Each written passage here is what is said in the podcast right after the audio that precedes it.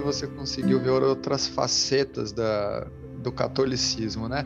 E que facetas seriam essas? O que foi que você viu lá? Estar inserido lá em Roma, o que foi que isso te trouxe?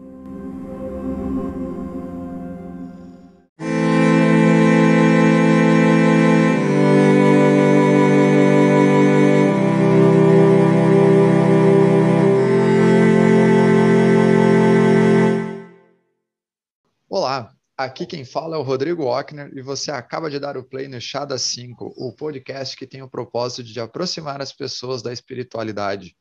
E no episódio de hoje, eu vou conversar com Alexandre Ferreira, que é mestre em filosofia e pensamento religioso pela Universidade uh, Lateralense em Roma. Pronunciei certo, Alexandre? É, é isso, lateramense. Isso, ele também é bacharel em teologia pela, pela Pontifícia Universidade Católica de São Paulo. O Alexandre também é casado com a jornalista Renata Moraes, é pai da Alice e cofundador do Uma Conversa, que também é um podcast que daí no final do episódio eu vou deixar o link, vou deixar o site para vocês poderem acompanhar também. E aí, Alexandre, tudo bem? Tudo bom, Rodrigo. Prazer, aí, cara. prazer estar aqui conversando com você. Agradeço por, por você ceder um pouquinho do seu tempo para conversar com a gente e passar um pouquinho da experiência do catolicismo hoje. Opa, o prazer é meu. Não conheci o Chá das 5, mas já coloquei aqui na, na inscrição dos feeds, porque já vi que tem um monte de coisa interessante aí. Né? É, lições a serem aprendidas com com as outras tradições e com certeza isso é muito rico nos dias de hoje. Desde já, Rodrigo, parabéns aí por, por essa empreitada, por, por essa iniciativa, né, que com certeza poder contribuir, poder falar um pouco aqui do, da onde, do chão que eu piso, é, é muito gratificante. Né? E é isso é. aí, vamos junto. Vamos lá. Então, vamos começar com a nossa, com a nossa pergunta de sempre. Às vezes a uhum. espiritualidade é, convoca a gente para trabalhar a favor dela, né, Alexandre? Uhum. É, e no seu caso, como que foi? Como que você encontrou sua espiritualidade? É, como que, que os caminhos te levaram até chegar né, nesse encontro? Então, cara, eu tenho uma concepção um pouco diferente, né? Eu diria que é uma nuance aí, né? Dessa sua provocação inicial. Eu diria que é, o sagrado ele está aí se descortinando a todo momento para todo mundo. Só que alguns são desatentos e outros são atentos. Né? Alguns buscam e, e aí é, tudo parece fazer sentido, e outros é, parecem não buscar, mas de alguma maneira há um anseio ali e, e, as coisas também acontecem de uma maneira inesperada. Mas quando a gente vai revisitar a nossa história, é, nunca é tão inesperada assim. E, cara, eu podia falar de, de vários. É, de várias maneiras como, como a espiritualidade me alcançou, mas uma experiência que me marca bastante é quando eu era jovem, ali por volta dos 17 anos, estava é, numa fase da vida de escolher que caminho que eu queria seguir e estava bastante envolvido nas coisas da minha comunidade de fé, da minha comunidade eclesial. E eu sou da periferia de São Paulo e fiz uma experiência é, de, de religiosidade mesmo, a partir daquilo que a minha família me deu, né, dentro do catolicismo. E junto a, a, ao que a gente chama de comunidade eclesial de base, que é a SEBS, né? que é uma capela que trabalha junto com uma paróquia. Né? Então você tem uma igreja maior e para você dar conta de um território que é grande, populoso, você tem essas pequenas capelas. Então eu era na comunidade é, Santo Oscar Romero, um catequista de crisma, ajudava a tocar na missa, já estava pensando é, se de repente ser padre, ser um sacerdote era um chamado para mim.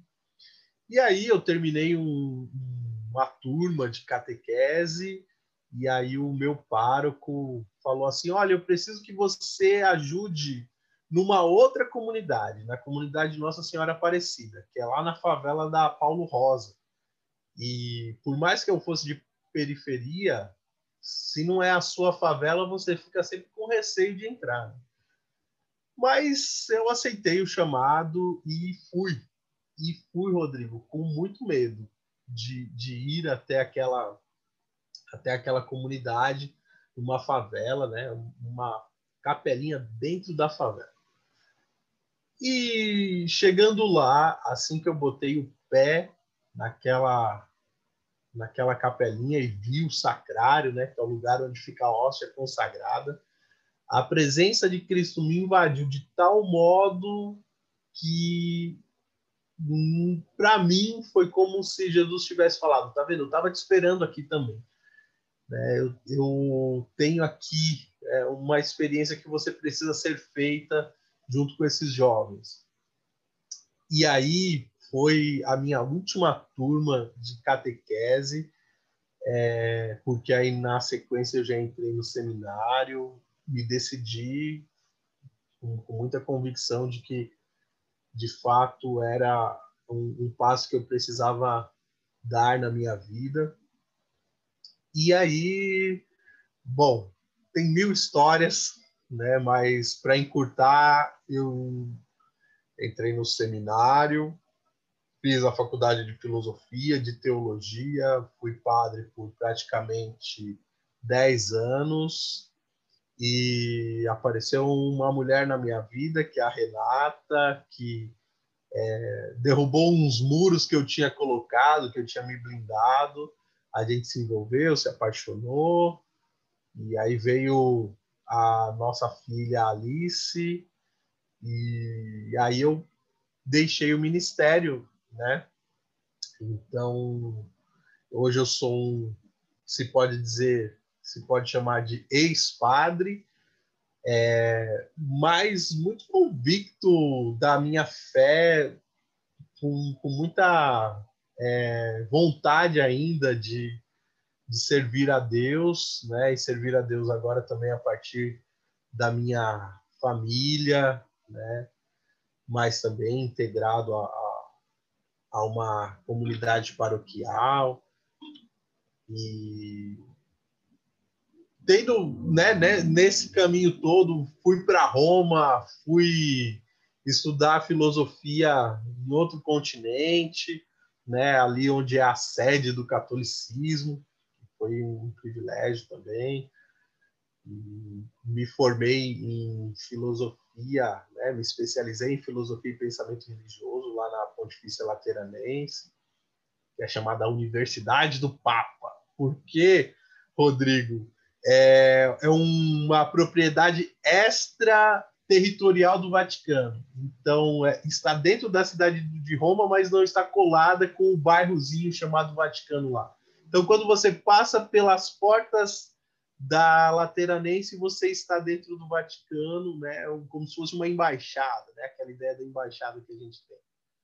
E, e lá pude conhecer também outras facetas do catolicismo, estudar com pessoas do mundo inteiro, da China, da África, da América Latina. Então, é, isso foi um pouco que Deus fez por mim até aqui né? É... Mas para começo de conversa é isso, Lucas. Entendi. Oi, que começo, hein? Pô, que começo. Então vamos, vamos começar ali falando. Você falou que daí você foi lá para a Universidade do Papa e você conseguiu ver outras facetas da, do catolicismo, né? E que facetas seriam essas?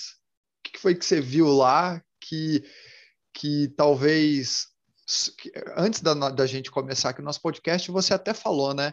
tem uhum. coisas que é só estando inserido, né? Não, não, não adianta ler, não adianta olhar para a parte é, didática, né? Para pegar um livro, é só estando inserido. O, uhum. Estar inserido lá em Roma, o que, que foi que isso te trouxe? O que me trouxe, primeiramente, é uma visão macro da igreja é, todo esse aspecto de, digamos, da, da Igreja Católica como um, também uma organização estatal, né? uma instituição que está presente no mundo inteiro. É, quando a gente fala de Igreja Católica enquanto Igreja Universal, poderia ser uma tradução de católica, né? não só a única, mas uma, uma ideia é essa. É, o que, que isso significa? Significa que a gente tem uma sede né, de, dessa igreja que está presente no mundo inteiro, que é o Vaticano, e a gente tem um dirigente mundial, que é o Papa. É, só que esse dirigente, que tem o status de de líder de Estado, ele tem também, né, ele, ele trabalha conjuntamente com os bispos, que seriam lideranças locais. Né? Então, para você ter uma ideia, você tem, e, e, do ponto de vista espiritual, o, se o Papa representa Pedro, é, os bispos representam os outros 11 apóstolos. Então, se você tem um bispo aqui na cidade de São Paulo, ele é um sucessor dos apóstolos. E você tem um sucessor dos apóstolos também, por exemplo, em Pequim. Né? E a gente sabe, por exemplo, que as relações de igreja e Estado na China elas são complicadas.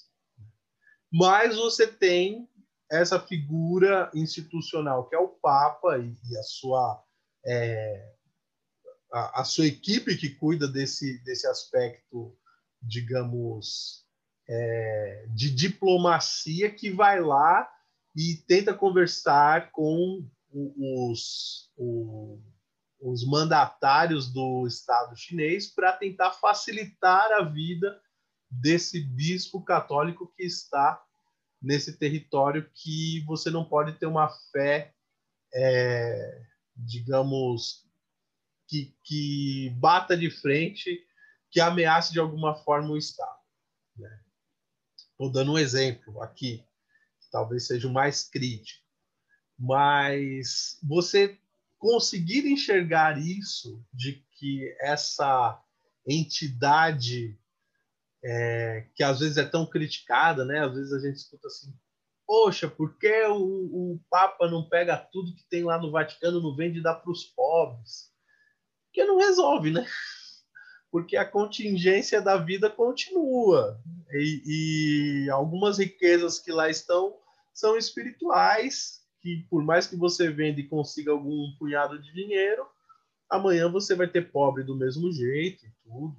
Então, de Roma você consegue entender que, que essa hierarquia ela faz sentido, sobretudo se você entende que é uma hierarquia servidora, que está aí para ajudar aqueles que estão mais abaixo dessa hierarquia. É, é engraçado, né? Quando você me, me, falou isso, até trouxe o exemplo da China, é, me recorreu assim que, de modo geral, né, a, a Igreja Católica e, e se, eu, se eu, por acaso eu, eu, colocar alguma palavra não que não seria mais adequada, por favor, me uhum. corrija. Mas a Igreja Católica ela tem essa essa cultura de levar o catolicismo para to, todos os cantos da Terra, né? Uhum. É, um exemplo a gente tem quando o Brasil foi, foi é, encontrado pelos europeus e aí vieram caravanas, né? As caravanas não, vieram as. Me fugiu o termo para. Caravelas. Pra... Caravelas. É, vieram as caravelas e trouxeram né, os padres para uhum. é, catequizar os, os, os nativos, né? É, e provavelmente vocês devem ter encontrado, de certa forma, uma resistência muito grande na China. É, Opa! Houve, conseguiram, como que foi essa catequização, por exemplo, na China? Então, Rodrigo, é, eu vou te falar, é, você, você usou um termo aí, vocês, né? Vocês não, eles. a gente já tem é, 500 anos aí, né, de, que nos separam, e eu vou dizer que aquele catolicismo lá é, é um catolicismo daquele tempo, né? É muito complicado é, essa coisa de olhar pelo retrovisor, né? Do, da história, porque a gente consegue enxergar algumas coisas e outras nem tanto. Né? Então, é, eu me comprometo muito com o catolicismo de hoje, esse catolicismo lá do passado, assim como você, eu consigo vislumbrar algumas coisas, é, entendo algumas, outras também não consigo entender de jeito nenhum, né? Então tem um filme é, chamado Silêncio, é, não sei se você já já é, viu ou não, viu não tô, ou ouviu tô, falar. Tô lembrado. Não, não, não é um silêncio. Eu vou é, vou ver aqui o nome certinho, porque ele, assim, dentro, eu inclusive eu vi é, lá em Roma e, e, causou um rebuliço lá, né? Porque o, o pessoal católico não gostou muito é, que é inclusive do Martin Scorsese, olha só, um filme de 2016, é, se chama The Silence, né? No Brasil ficou silêncio, é, que conta um pouco exatamente dessa chegada dos jesuítas no Extremo Oriente. Assim, do ponto de vista católico, eu poderia dizer que era essa a ânsia dos missionários de chegar é, levar a fé do Cristo, porque a fé do Cristo era muito, é muito importante e precisava ser propagada para os quatro cantos, né? É, assim como foi lá na, na China, no Japão, foi aqui também nas Américas e tudo. E eu não tenho dúvida nenhuma de que nessas caravanas tinha gente muito bem intencionada né, como São Francisco Xavier, que, que foi com essa boa intenção mesmo de levar o melhor possível para outras para outros lugares. Mas, lógico, junto com esses que vão para levar a fé, vão junto os mercadores e, e toda essa ânsia também de levar a sua cultura e, e implantar ali a sua cultura, né? É, Houve resistência, por exemplo, no extremo oriente, é, de modo que é, são conhecidas as histórias de martírio dos, dos evangelizadores, de, dos primeiros evangelizadores, assim como teve é, missionário que foi é, canibalizado, antropofagizado por nossos indígenas aqui também, né? Então, é, esse, essa ânsia de evangelização é, foi com muito conflito. Alguns entenderam que ali também tinha uma cultura que precisava ser entendida e, e até preservada, e até, de alguma maneira, tinha alguma coisa a, ensinar para, para o catolicismo. É, muitas vezes isso acontece, inclusive, Rodrigo, e aconteceu ao longo da história, não de fora, né, mas de dentro. Alguém que, por exemplo, era. Vamos pegar a, a própria evangelização da Europa. Você tem a imagem de a figura de São Patrício, que era um celta, né, um escocês que se converte e aí a partir de dentro né, da, da, do catolicismo, do cristianismo, melhor dizendo, ele começa a falar para os seus iguais a partir dos símbolos celtas e começa a evangelizar. Então, essa coisa do é, quem evangeliza e quem é evangelizado, isso é muito ambíguo, né? No fim, é, existe, existe sempre essa mescla, essa junção, essa troca da, das, das experiências e das culturas. A Igreja Católica, é... em que momento que ela, que ela nasceu? Porque você trouxe aqui um exemplo celta, daí eu até me lembrei que que em outros episódios, no caso lá quando eu conversei com o Miglio sobre o Evangelho, ele, ele trouxe uh, o início ali do, do quando a igreja evangélica nasceu. as primeiras civilizações da Terra, elas, uh, no caso, vamos, vamos colocar aí, no Egito, eles eram politeístas e, uhum. e tal. É, qual foi o momento ali que fez a virada da chave, que, que, que foi estabelecido o catolicismo de fato? Sabe dizer para gente? Então, se você for pegar um, um católico é, tradicionalista, né, talvez ele vá falar para você que a Igreja Católica ela é fundada por Jesus Cristo quando diz é, para São Pedro é, você é pedra e sobre essa pedra edificarei a minha igreja. Estou né? te dando aqui as chaves do céu. É, essa hermenêutica da continuidade, de que aquilo que nós éramos lá no começo, quando é, Jesus reuniu os doze e continua até hoje, é muito forte é, na, no imaginário e, e, até mesmo no discurso da Igreja Católica. Né? Eu diria que esse é um, um marco, né?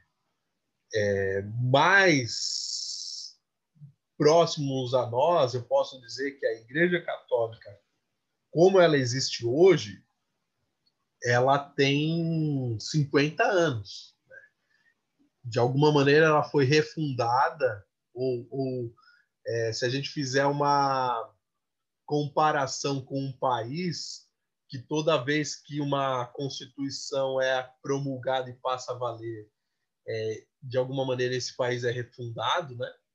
Porque ontologicamente o que faz um país existir é a constituição.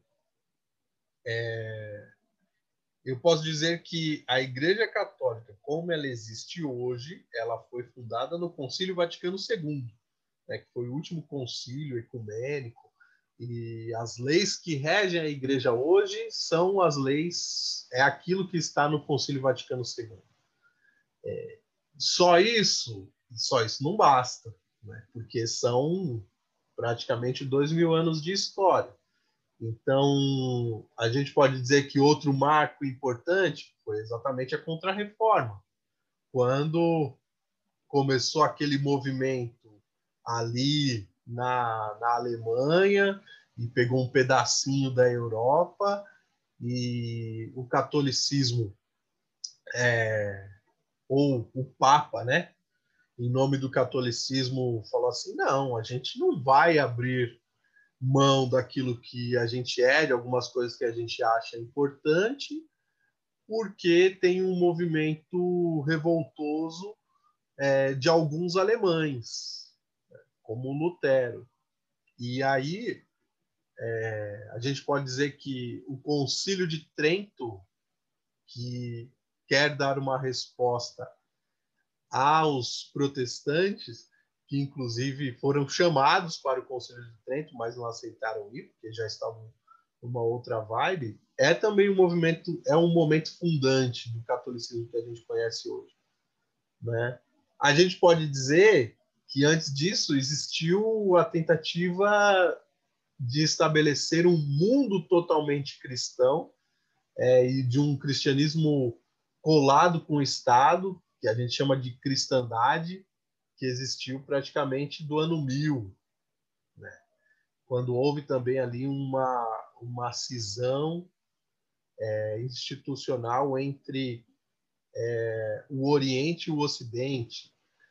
Outro marco importante foi lá quando Constantino disse: Olha, a partir de agora o cristianismo está liberado, viu? Você pode ser, pode ser é, cristão, é, porque ali muitas das coisas que, que nós temos até hoje, um culto bem estabelecido, isso passou a existir naquele período. Agora, Rodrigo, o ponto é que é, às vezes essas coisas acontecem num nível, sabe, muito alto, né, dos dirigentes. E às vezes para o povo isso não, não faz muito sentido. Então, não tenha dúvida nenhuma de que tinha gente ali na Europa, no tempo da reforma, que era católico e passou a ser protestante, nem entendeu por quê, porque os reis se converteram, falou, a partir de agora aqui é luteranismo, e eles falaram, tá bom, o que, que isso muda na minha vida? Não muda nada, eu continuo crendo em Deus do mesmo jeito que eu cria, né, fazendo as coisas do meu jeito. Então, é, eu acho muito importante a gente lembrar disso, né? que existem algumas esferas que elas são bastante intelectuais, até tem uma robustez do ponto de vista da doutrina, mas tem aquilo que é a, a vivência popular das pessoas simples, e isso é tão rico quanto, isso é, fecunda a, a, a fé e a religiosidade das pessoas, tanto quanto os grandes pensadores, os grandes teólogos, os grandes formuladores dos dogmas. Né? Interessante. É, antes da gente avançar nesse, nesse aspecto, que eu achei muito legal você trazer esse, essa abordagem, né, que é, quem está lá na ponta, né, a, a fé simples, a, a pessoa que está buscando só um, um acalento, né? Um, uma palavra que, que conforte. É, mas antes da gente ir nesse, nesse aspecto, tem um, uma dúvida que, que eu tenho que eu gostaria que, sim, não, você pode me responder como teólogo, não necessariamente como católico, né? Mas como teólogo. Uhum. É, você, você falou, você mencionou a Bíblia há pouco, né, no, no, no seu discurso, e, assim, é, é, uma, é uma dúvida minha mesmo. É, não só minha, mas outras pessoas, inclusive minha esposa tem esse, esse tipo de questionamento. É, uhum. a Bíblia, ela foi escrita né, por, por várias pessoas, são vários livros né, que compõem a Bíblia, só que muito desses livros que compõem a Bíblia, eles foram escritos muitas vezes é, 300 anos depois que, que um acontecido, é, que um fato né, sucedeu. É, hum. às vezes a, a, o apóstolo que estava ali caminhou com, com, com Jesus, Cristo, Jesus Cristo e tudo mais, já tinha morrido há muitos anos, e aí um livro foi escrito falando dele. É, uhum.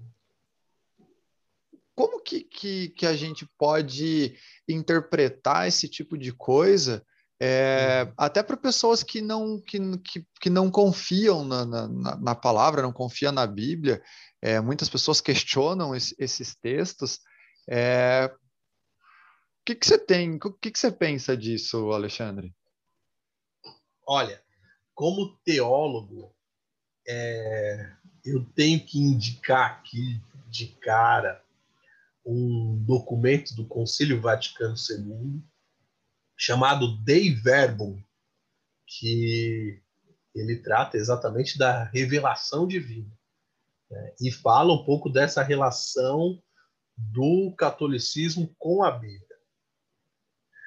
Porque é, a nossa relação dentro da tradição católica ela parte de, um, de uma relativização do livro né?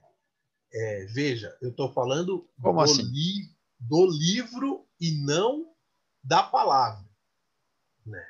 Porque o livro é um objeto físico que tem folhas, que tem capa e tem muito a ver com Gutenberg, com a invenção da prensa, né? E eu diria ainda que nós, como ocidentais, a gente tem um fetiche com o livro, porque aquilo que está no livro para nós é sagrado, mesmo que seja os 50 tons de, tons de cinza, sabe? Se está no livro, de alguma forma está gravado ali, né? E a gente reverencia o livro de alguma maneira. É... Se você pensar na Idade Média, quando não tinha Gutenberg, o livro era um lugar também onde se guardavam as magias. Então, se você queria é, fazer uma convocação mágica, você recorria ao livro para falar ali palavra por palavra que acontecia o encantamento. Né? Tudo isso está no nosso imaginário. No catolicismo, para além do livro, você tem a palavra como algo vivo. Então, isso que a gente está fazendo hoje aqui é fantástico, que a gente está entrando na cabeça das pessoas, Rodrigo, que estão escutando esse podcast, e isso não está passando por uma grafia das letras, né? porque essa palavra ela está viva, ao mesmo tempo está gravada aí num servidor que a gente não sabe muito bem onde, né? E a gente pode dizer que existem corações reverberando aqui numa mesma sintonia, porque a gente está tendo essa conversa. É, então, para dizer que no catolicismo essa coisa da oralidade, né, da tradição oral, da palavra para além daquilo que está no livro, é muito importante. Tanto que a gente vai falar que é, a Bíblia, enquanto palavra de Deus, ela está dentro da sagrada tradição. Então, as sagradas escrituras estão dentro da sagrada tradição.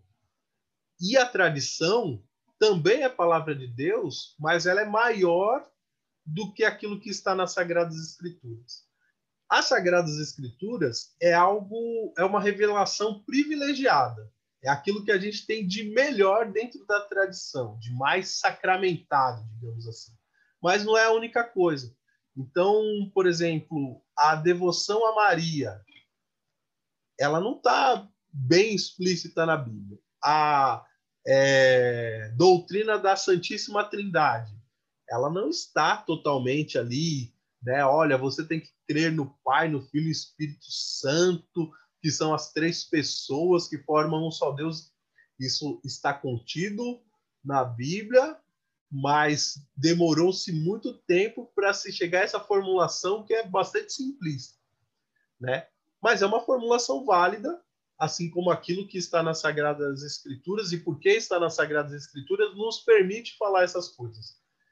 É, então, dentro dessa hermenêutica da continuidade, a gente fala que o Espírito Santo ele move o coração dos crentes desde o início dos tempos, né? Alguns sedimentam essas experiências nas sagradas escrituras, mas depois que se fecha o cânon bíblico, o Espírito Santo não para de agir. Ele continua a agir na igreja e inclusive fora dela desde sempre, não para. Né? Então a gente acredita que é, a gente pode interpretar, pode acessar esse texto de maneira sacra, né, como uma revelação que ela é válida ainda para nós hoje, porque o Espírito Santo nos conduz nesse caminho.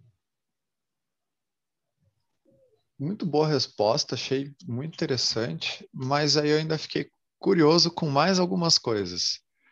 É, por exemplo, quando você fala do Espírito Santo e tudo mais, a, a Igreja Católica, é, ela opta por não, não tratar assuntos de cunho paranormal, de cunho espiritual, por exemplo, tal qual o, o sei lá, alguma religião, tipo a Umbanda ou o, o Espiritismo, para conseguir é, deixar, às vezes, algumas mensagens de maneira mais simples para o ouvinte, que daí a gente pode retomar aquela questão da fé simples, né? Daquela pessoa que, é, é, que nem você falou, a, a palavra é viva. Tem gente que não sabe nem ler, mas tem fé. Nunca leu uma Bíblia por, por não saber ler. É, ou a Igreja Católica de fato não acredita nestas. É... Ah, como que eu posso colocar nestas, nesses fenômenos? Excelente. Uhum. Esse, esses fenômenos de, de, reencarnação, de espiritualidade, a, a Igreja Católica entende que essas questões elas podem ser abordada, abordadas por outras religiões. Como que, o, como que a Igreja Católica olha para essas coisas? Olha, a Igreja Católica, quando é, trata de algumas coisas como a vida após a morte, e aí é, fenômenos como o contato com os espíritos, é, tem um jeito próprio de lidar, digamos, sedimentado daquilo que a gente chama de patrística, né, ou escolástica, ou seja, aquilo que os teólogos nos, nos legaram também como é, o contato com esses é, com esses fenômenos, né? Então, via de regra, se você olhar para trás na história da igreja e naquilo que foi produzido, isso é sempre visto com muita desconfiança como algo ligado ao paganismo. Então, não é algo muito admitido do ponto de vista de que um católico acredite em reencarnação.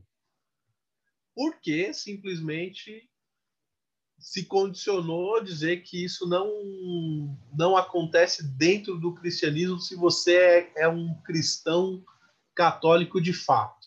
Né? É, é complicado? É, né? Porque quando você pensa que existem outras experiências em outras religiões que atestam esses fenômenos, é, você não tem uma resposta de dentro do catolicismo para isso. Né? Então, existe uma resposta de fora, dentro de uma outra tradição. É, existe uma outra resposta que é mais antipática, quer dizer que isso são forças demoníacas enganando os homens. Então, existe também essa, essa digamos, resposta rasa e preconceituosa e eu diria ainda apologética para dizer se afaste dessas coisas para você poder é, ter um, uma fé sã.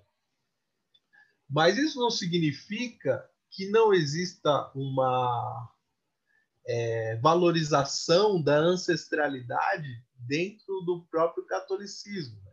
Se você pensar que os santos eles são ancestrais na fé, que muitas vezes os santos eles é, se comunicam com os vivos já estando mortos, você vai perceber que, que existe uma outra resposta aí que não é tão diferente assim, né? Quer dizer que se o, o André Luiz fala com Chico Xavier é uma força demoníaca, mas se Nossa Senhora aparece para Santa Bernadette, está tudo bem.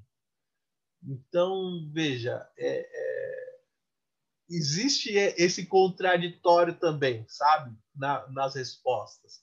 Né? Se a gente for perceber bem, não é que a gente está tão distante assim. Né? Se a gente faz uma forcinha para entender que o outro fez um caminho diferente, mas chegou no mesmo lugar, ou um lugar bem parecido, a gente pode entender que é uma riqueza também a experiência do outro. É, ainda voltando para aquela questão da fé, da fé simples, existe um movimento dentro da Igreja Católica para conseguir é, trazer mais é, adeptos, mas porque, porque a Igreja Católica, é, é, ela por muito tempo, ela foi unânime na quantidade de, de pessoas, de seguidores, de praticantes, é, mas a gente começou a abrir mais espaço, né? A gente tem muitas outras é, doutrinas e filosofias com bastante presença, né, atualmente. É, a Igreja Católica consegue perceber isso e tem um movimento. Você falou que um dos últimos marcos ali foi há mais ou menos 50 anos. Está relacionado a isso? Não está. Assim, o que a gente tem é, com o Concílio Vaticano II é uma tentativa de estabelecer um diálogo com a contemporaneidade. É uma tentativa de é, falar com as pessoas a partir daquilo que elas são, a partir daquilo que nós somos, e, e tentar contribuir para que esse mundo seja um mundo melhor. Né? Se a gente pudesse dizer em termos de de status de missão da Igreja Católica no mundo hoje é essa: é apresentar o reino de Deus é, com amor a partir do, do serviço a, a todos os homens e sim, na medida de que as pessoas é, consigam ver que há uma verdade, uma coerência nesse serviço e nesse amor a todos os homens, se as pessoas te perguntarem por que você age assim, você poder dizer, porque eu é, encontrei o amor em Jesus Cristo, na experiência da cruz, e me movo por esse amor. É, digamos que é, essa seria uma resposta oficial. Né?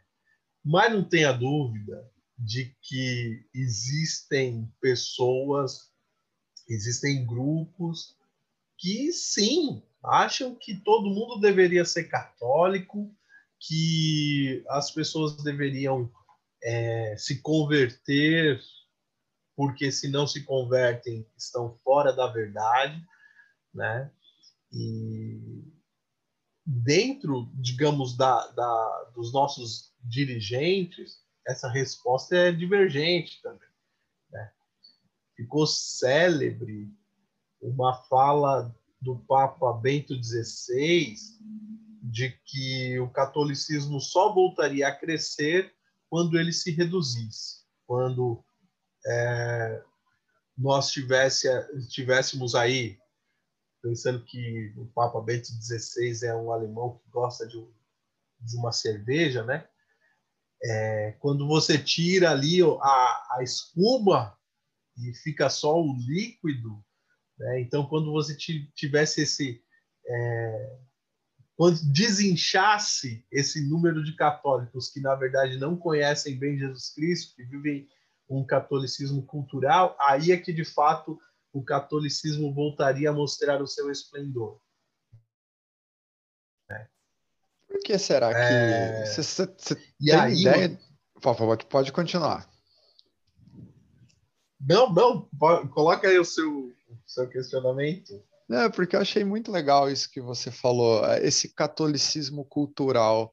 É, hum. Às vezes a pessoa que tipo, não, nunca teve uma experiência de fato, sabe? Que nem você falou que uhum. teve aquela experiência lá no início, né? Que você foi para a comunidade e tal. É... Por que você tem ideia de como que foi que, que, que as coisas é, se sucederam para chegar nesse catolicismo cultural que é muito mais tipo assim, tem religião? Tem que ser. Ah, eu sou católico. Por quê? Uhum. Ah, porque uhum. minha mãe era, minha avó era, porque eu precisei fazer catequese e aí por isso eu me acho católico, mas a pessoa não, não tentar é, olhar além disso? Uhum. Então, Rodrigo, eu acho que o, o, ponto é a gente não jogar fora a criança com a água da bacia, né? Porque é, geralmente quem fala assim, olha, se você é um, digamos, católico cultural, você não é católico de fato. Geralmente tem uma ideia muito cristalizada de, de catolicismo ou de cristianismo. Isso a gente pode, pode até extravasar para outras religiões, sabe? Essa coisa do purismo é, é algo muito complicado. Né? Se a gente for pensar em termos de história da humanidade, sempre que chega um grupo assim falando, olha, os bons são esses daqui, porque eles são os puros, eles são o, o, os é, supra-sumo aqui do, da coisa. É, geralmente não vai bem, porque aí logo em seguida fala: o que, que a gente faz com os não puros? A gente arrasa, a gente extermina. Né? Então, é, a gente conseguir enxergar que essa pluralidade é algo boa, inclusive algo bom, inclusive dentro do catolicismo, é um desafio, né? Que existem alguns que gostam da missa em latim, outros que gostam é, de uma missa enculturada, onde se toca o tambor e se busca é, valorizar também a cultura africana que está dentro da nossa cultura, né, brasileira. É, conseguir enxergar tudo isso como ah, somos todos irmãos é, é um desafio. E aí eu diria que quando a gente fala em um catolicismo cultural, a gente está dizendo que essas pessoas elas receberam algo que era dos seus pais. Né? Então, se é algo que você recebe dos seus pais, não pode ser algo ruim. É, pode ser algo consciente ou algo inconsciente. É, pode ser algo que você lida muito bem ou algo que você não domina tão bem assim. Algo parecido com a língua. Nós falamos português. É, por que falamos português? Porque nossos pais falaram. Não faz o menor sentido eu falar assim, ah, bom é o inglês, porque o inglês é a língua boa e todo mundo deveria falar inglês né? Ainda que eu venha a falar inglês um dia na minha vida é, e more nos Estados Unidos, eu não, não necessariamente eu preciso falar mal da minha língua mãe. Né? E, e assim acontece mais ou menos com as noções da religiosidade, porque inclusive é, a religião passa pela linguagem, né? Então eu não vou lembrar agora qual filósofo que fala isso, que, que a língua está cheia de deuses, né? Então, tem muita gente que não tem problema de fé, porque sabe que, mesmo tendo um catolicismo muito, muito simples, sabe que quando precisa, sabe a quem recorrer. Né? Porque não tem grandes dúvidas de fé. Eu diria que a grande maioria das pessoas Agora, se você me perguntar da onde vem isso, vem do paganismo, né? E, e, e, paganismo aqui a gente entender como o pagos como a religião da terra. Então, da mesma forma que o judeu era judeu porque ele estava no território da Judéia, da mesma forma que é, o, o, o, o muçulmano muitas vezes era muçulmano porque estava na Arábia, assim como o africano tinha a religião dos ancestrais dele porque estava na África, é, assim também o catolicismo se tornou uma religião de alguma maneira cultural por conta disso, porque é uma religião ali daquele território. É, a problematização da religião cultural é algo muito próprio do nosso tempo, né, do, de, dessa experiência moderna e pós-moderna da supervalorização da subjetividade. Então, você tem que ser o senhor da sua vida e você tem que é, fazer as suas próprias escolhas e por isso também que a gente sofre, né? Porque aí a gente tem que se destacar dentro dessa sociedade, tudo. Para o homem primitivo e para o homem simples, né, para as camadas mais populares, você é um entre tantos.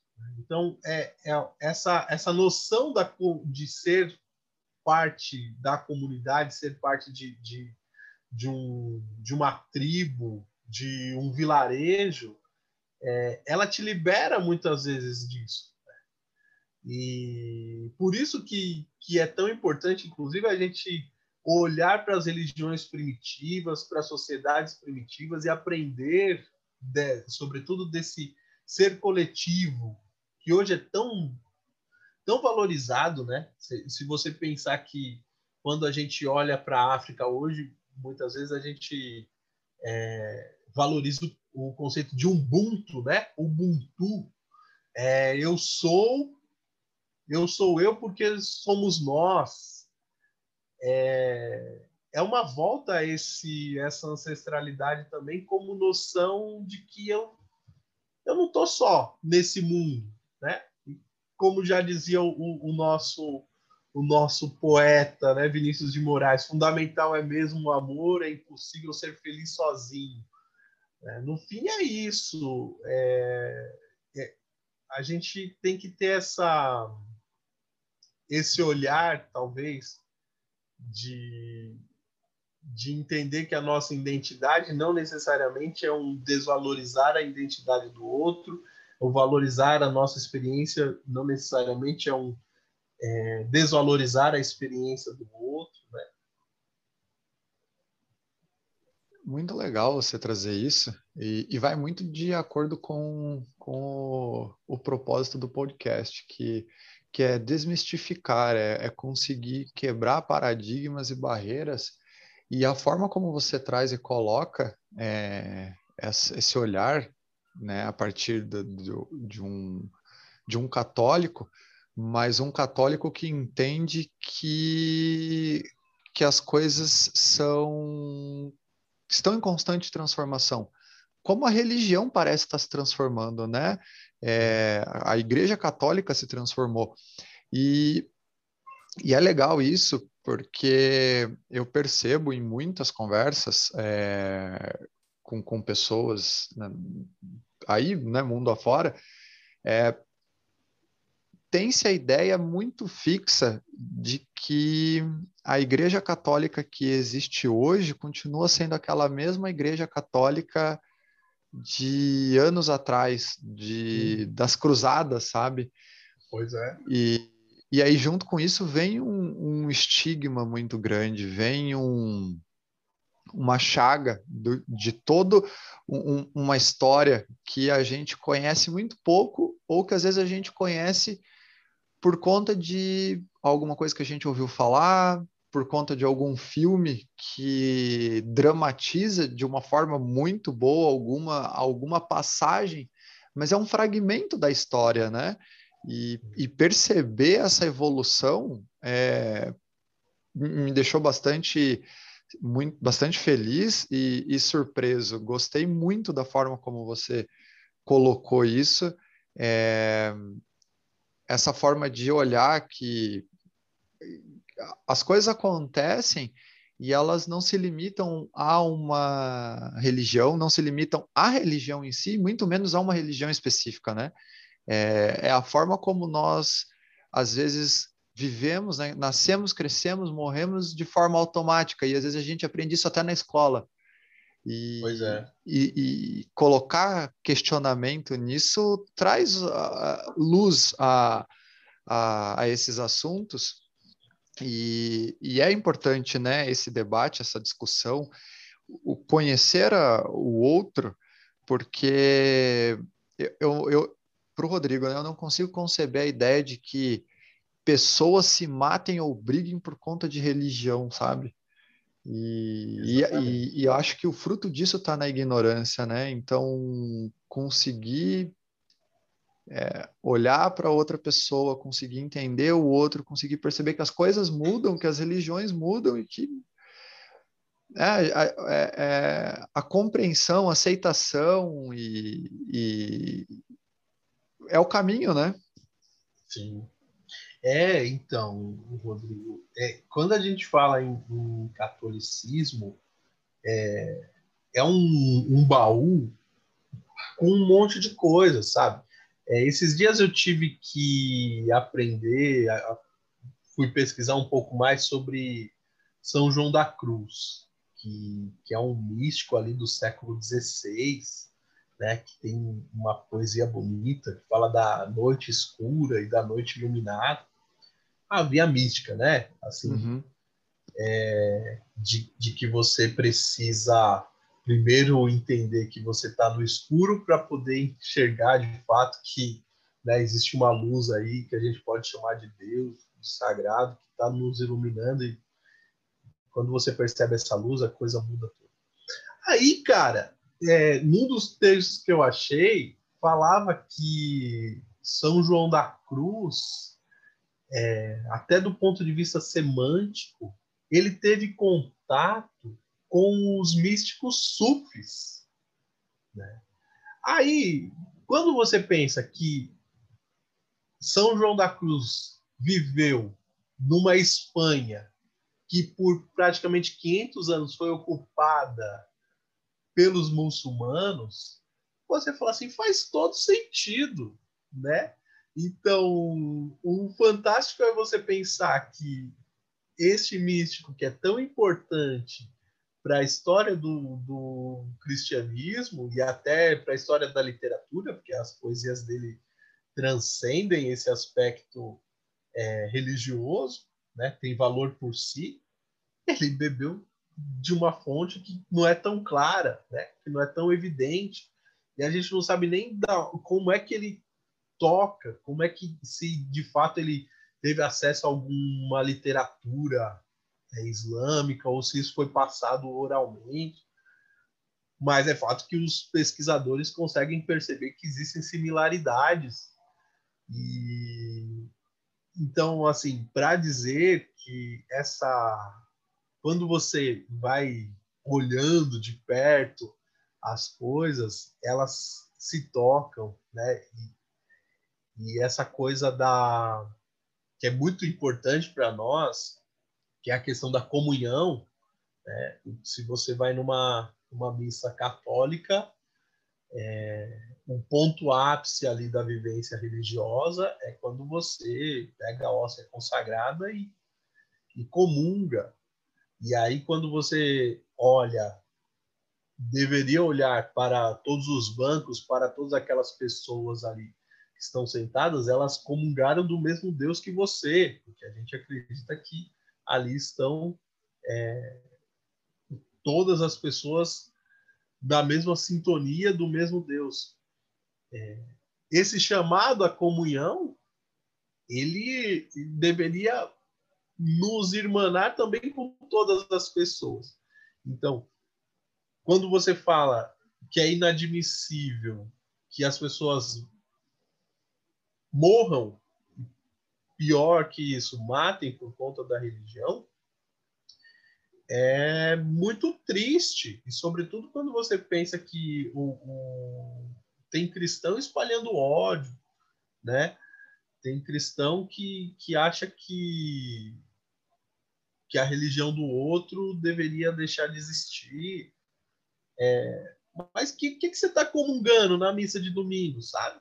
Se você está nutrindo esse tipo de pensamento se a sua comunhão às vezes não te leva a, a essa irmã, irmanação, essa irmandade com os seus irmãos ali no mesmo banco de igreja e não te levam a olhar para o outro com um olhar de misericórdia.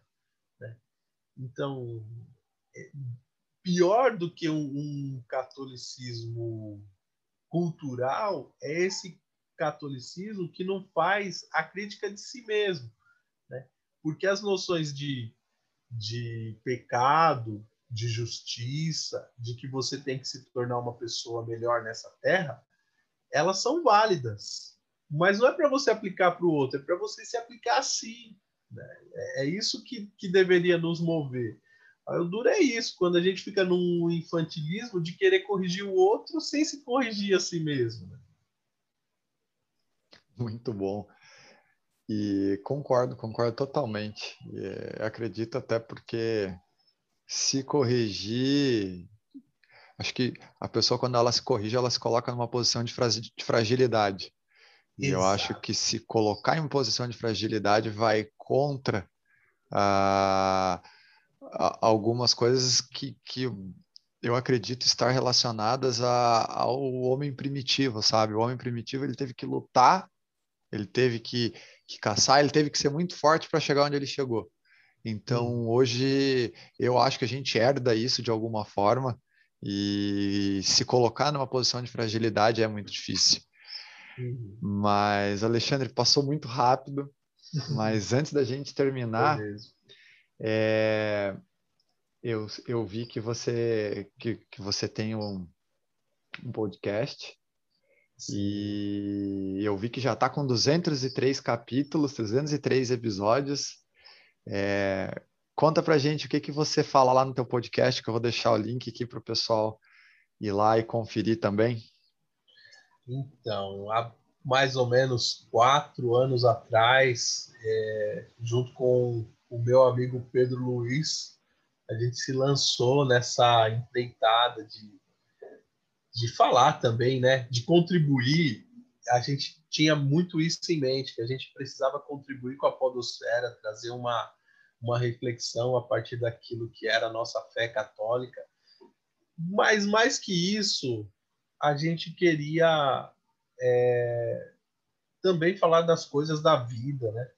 Trazer uma mensagem de esperança, mas também trazer um, um, um alento então, lá numa conversa, a gente fala de tudo. A gente fala de fé, a gente mistura com Star Wars, a gente tem a, a Copa Intergaláctica de, de duplas, que a gente discute qual a melhor banda de.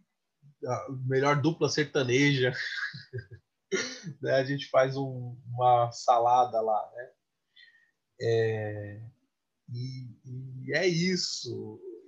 E a gente já está indo aí para os duzentos e tantos episódios, com um público que, que nos acompanha de várias vertentes, inclusive religiosas, né? E mais amigos, né?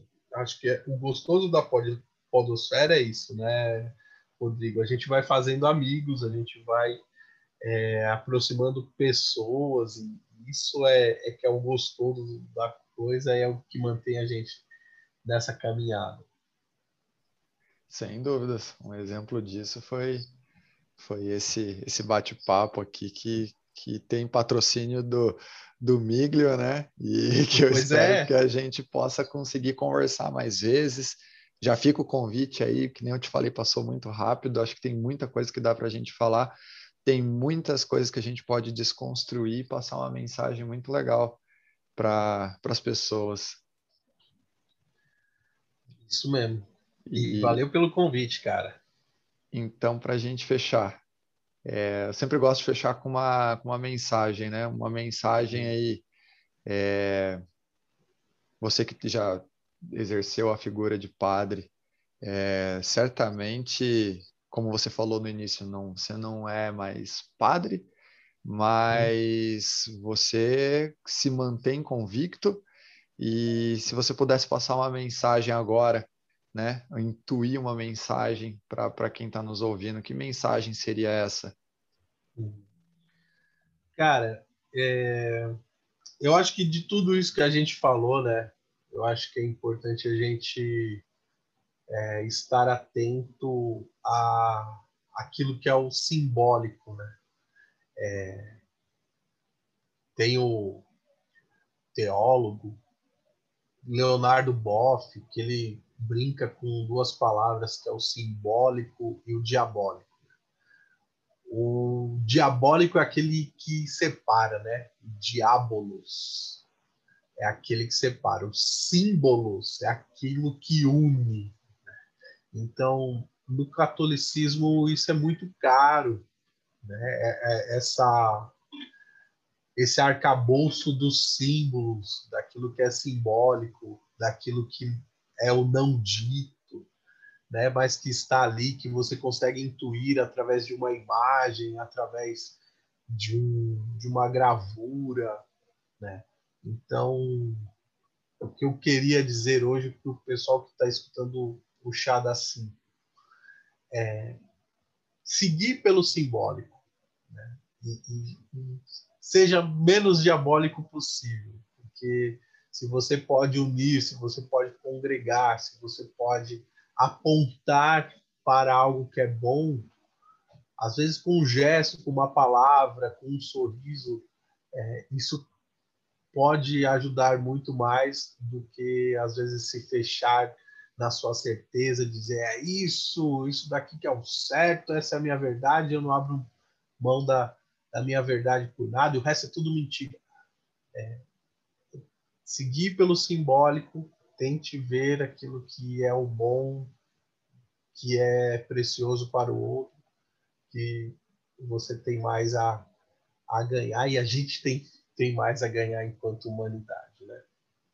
E mais uma vez, obrigado, Rodrigo, pelo papo e por esse trabalho incrível que você está fazendo aqui. Eu que agradeço, agradeço a mensagem. É... O trabalho só é possível por, porque pessoas como você vêm aqui e aceitam dar um pouquinho do seu tempo e experiência e conhecimento para passar essas mensagens e desconstruir tantas ideias que, que nem você falou, é, o, separam, né? O, o que nem você trouxe ali, o diabólico, né? O de dois, coloca dois em, em posições de opostos. É, muito, muito agradecido, Alexandre. E Vou torcer para você aceitar, e daí na próxima a gente continua e, e traz mais outros, outros tópicos. Boa, boa, vamos que vamos. então é isso aí. Valeu, pessoal. Tchau, tchau. Tchau, tchau.